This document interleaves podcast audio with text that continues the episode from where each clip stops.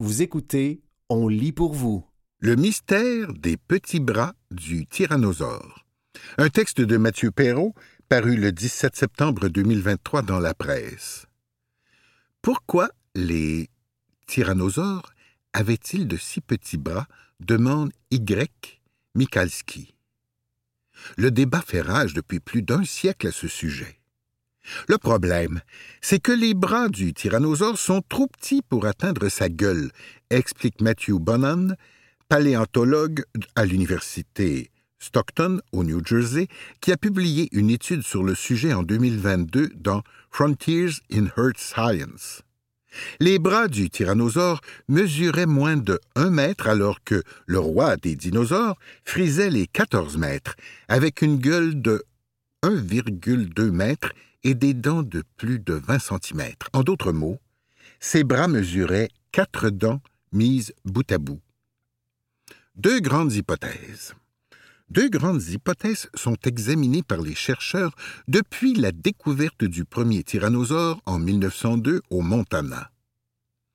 Soit il s'agit de vestiges de membres qui étaient utiles pour les ancêtres du tyrannosaure, soit ils étaient utilisés par les dinosaures juvéniles qui avaient peut-être une gueule plus proche de leurs bras, dit M. Bonan. L'hypothèse vestigiale se heurte à un écueil de taille. Les bras étaient munis de muscles. Les fossiles de bras retrouvés montrent des points d'attache musculaire assez forts, dit M. Bonan. Si les bras n'était jamais utilisé parce qu'il s'agissait de vestiges d'autres espèces archaïques, les muscles seraient atrophiés. Le paléontologue d'Atlantic City a lui-même une autre proposition. Les bras du tyrannosaure étaient ornés de plumes et servaient à faire des danses lors de rituels de copulation. J'ai eu cette idée en voyant des autruches, dit M. Bonan. Leurs ailes sont trop petites pour voler, mais elles servent lors de la cour. On n'est pas certain que les dinosaures, notamment les tyrannosaures, avaient des plumes, mais c'est une possibilité de plus en plus discutée. Coude.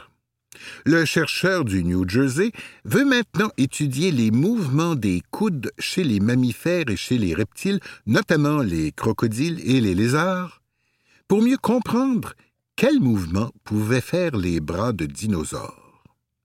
Chez les lézards, le coude peut pivoter d'une manière qui est impossible pour nous. Ça pourrait nous donner des indices sur la fonction des bras des tyrannosaures. D'autres usages occasionnels ont été suggérés par d'autres chercheurs, note Juan Ignacio Canale, paléontologue de l'Université nationale de Rio Negro en Argentine.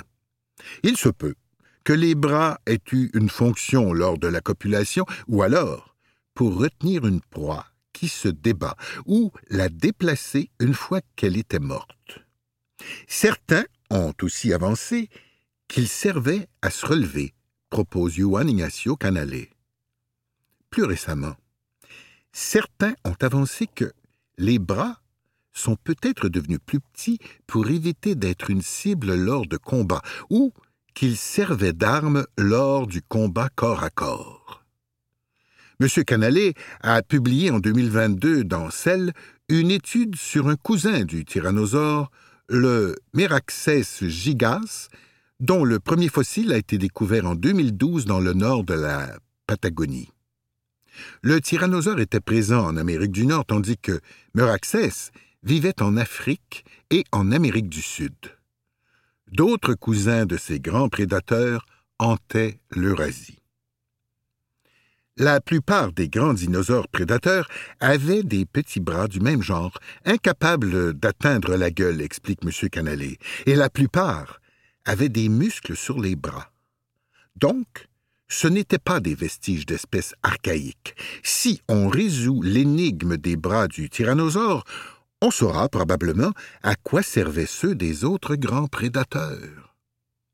Le faible nombre de fossiles complets de tyrannosaures empêche de tester réellement l'hypothèse vestigiale et celle d'une utilité pour les juvéniles pour se nourrir. On n'a presque pas de fossiles de dinosaures juvéniles, note M. Bonan. À mon avis, tant qu'on n'aura pas de machine à voyager dans le temps, on ne trouvera pas la réponse. En savoir plus 32. Nombre de fossiles de tyrannosaures assez complet pour que leur âge soit estimé. Source Université de Berkeley. De 5 à 7 tonnes. Poids d'un tyrannosaure. Source National Geographic. 31,8 millions US. Prix d'un fossile de tyrannosaure vendu aux enchères en 2020. Source National Geographic. C'était Le mystère des petits bras du tyrannosaure, un texte de Mathieu Perrault, paru le 17 septembre 2023 dans La Presse.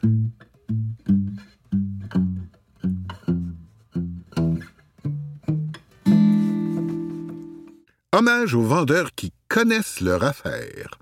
Un texte de Mario Girard, paru le 17 septembre 2023 dans La Presse.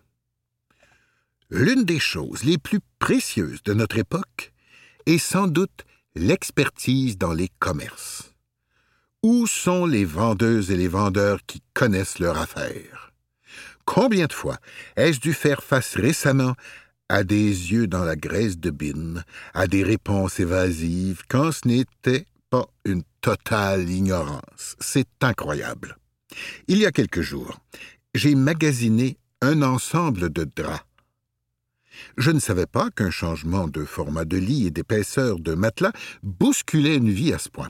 Je suis allé dans un magasin qui se spécialise dans ce genre de produits. Une série d'erreurs et de mauvais conseils de la part de vendeuses ont fait que j'ai dû faire trois visites à cet endroit. Vous connaissez le célèbre épisode de l'échange du service de vaisselle dans l'émission Moi et l'autre, celui où Dodo tente de retourner un cadeau en multipliant les visites, chez Dupuis Frères? Je l'ai vécu puissance 10. Tout cela pour arriver à quel résultat?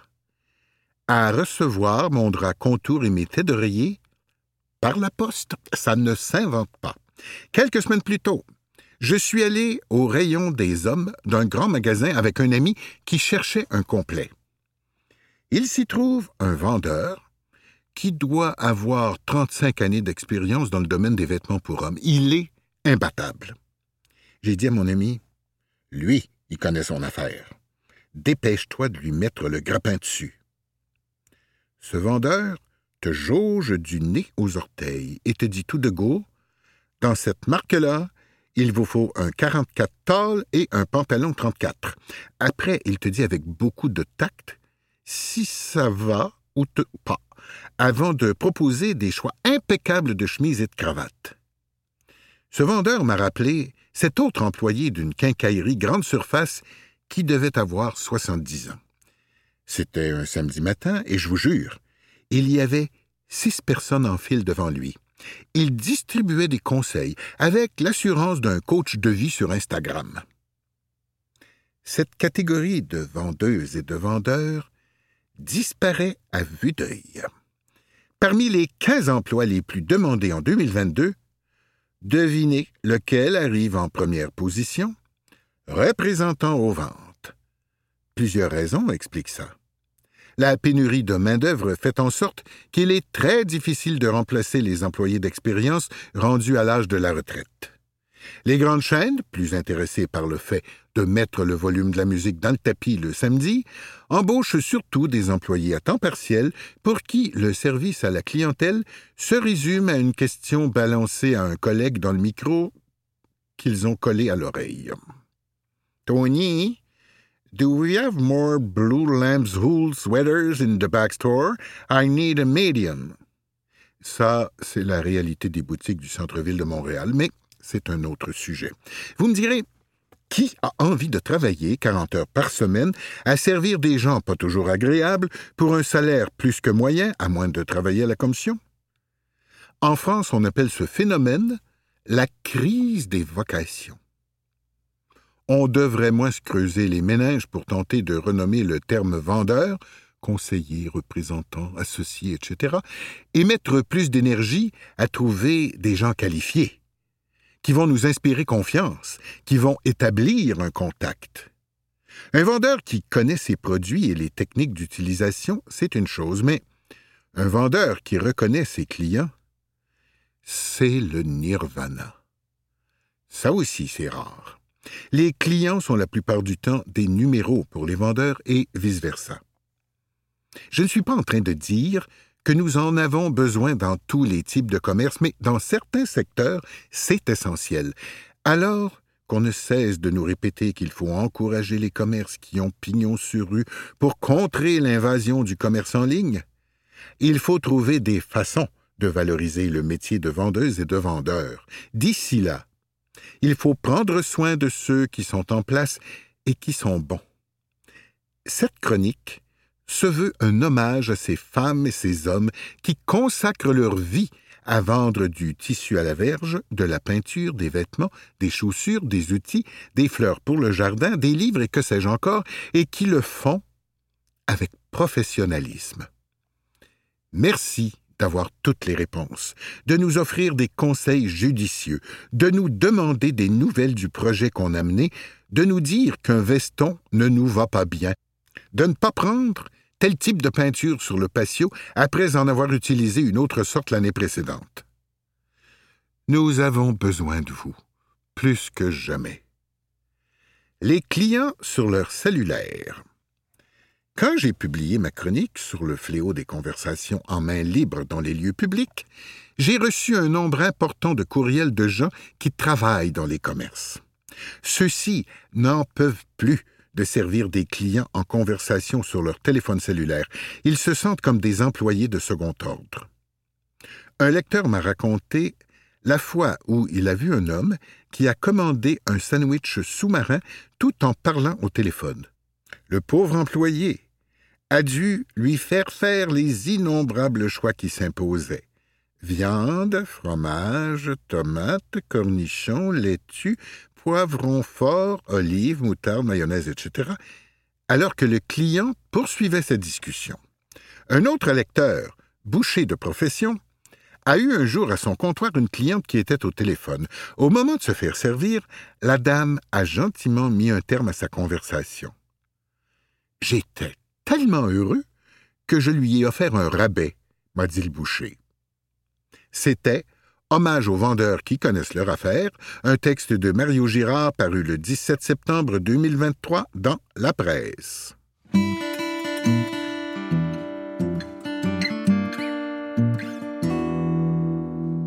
Quand la tête ne suit pas le corps. Un texte de Jean-Benoît Legault paru le 20 septembre 2023 dans la presse canadienne un jeune athlète qui est rétabli physiquement d'une commotion cérébrale n'est pas nécessairement prêt à reprendre immédiatement le jeu, prévient une nouvelle étude publiée par un chercheur de l'Université de Montréal.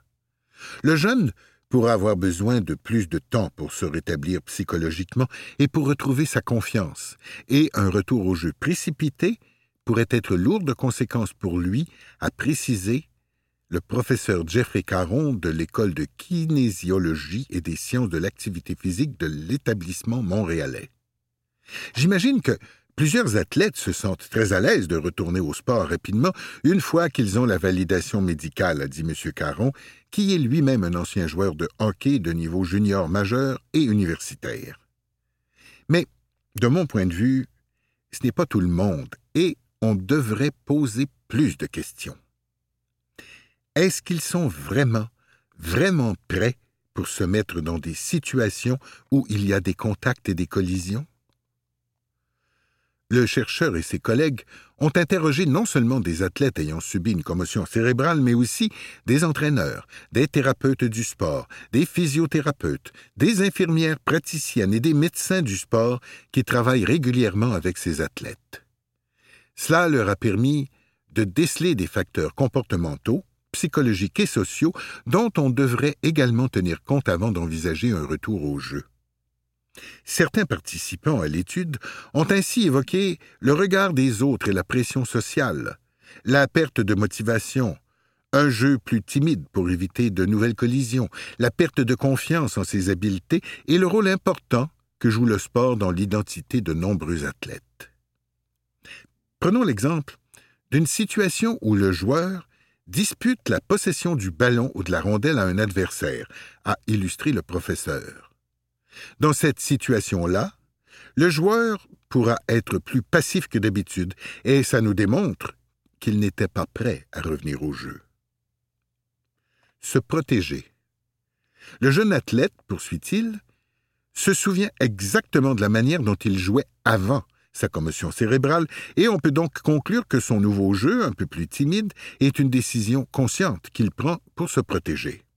Les médias évoquent régulièrement, par exemple, des cas d'encéphalopathie traumatique chronique chez d'anciens athlètes, et le jeune pourra commencer à avoir peur des contacts robustes et des collisions après une commotion cérébrale par crainte d'un jour en souffrir, a expliqué M. Caron.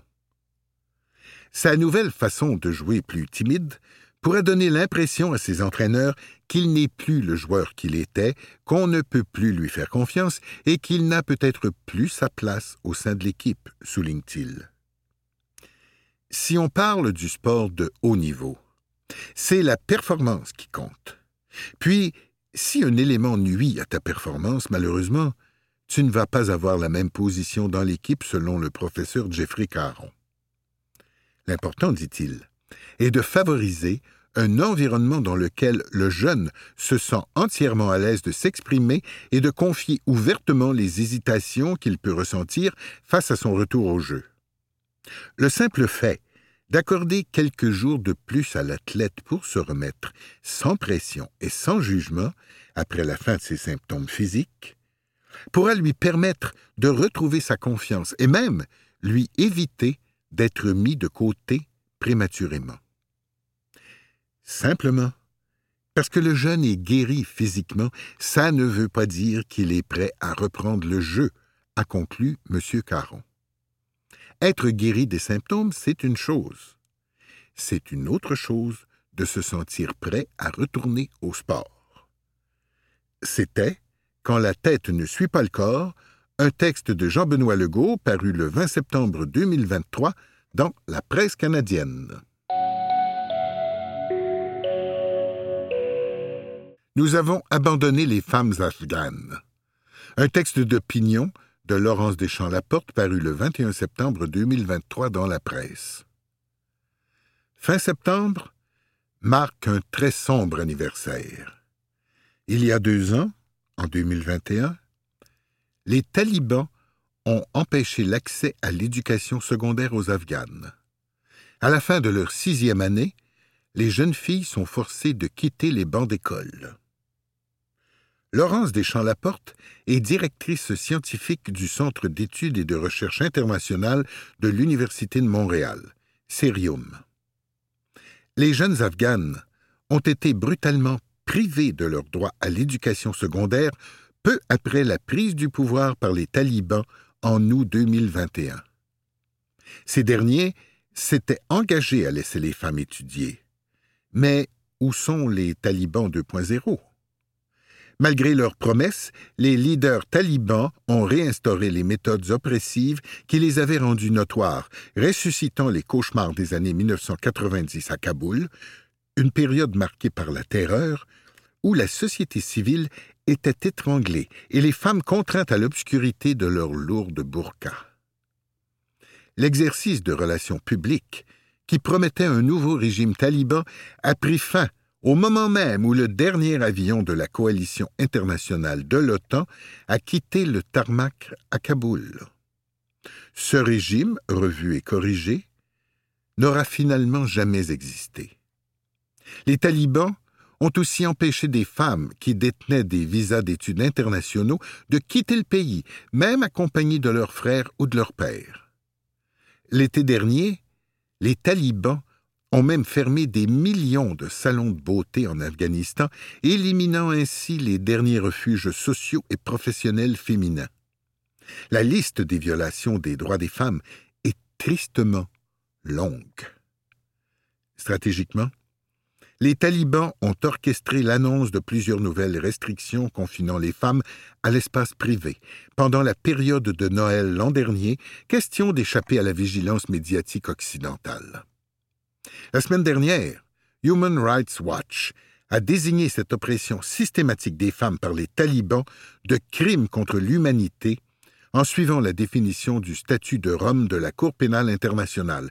Les organismes pour la défense des droits de la personne persistent à condamner une situation presque inadmissible, désormais prisonnière de la persistante fatigue médiatique.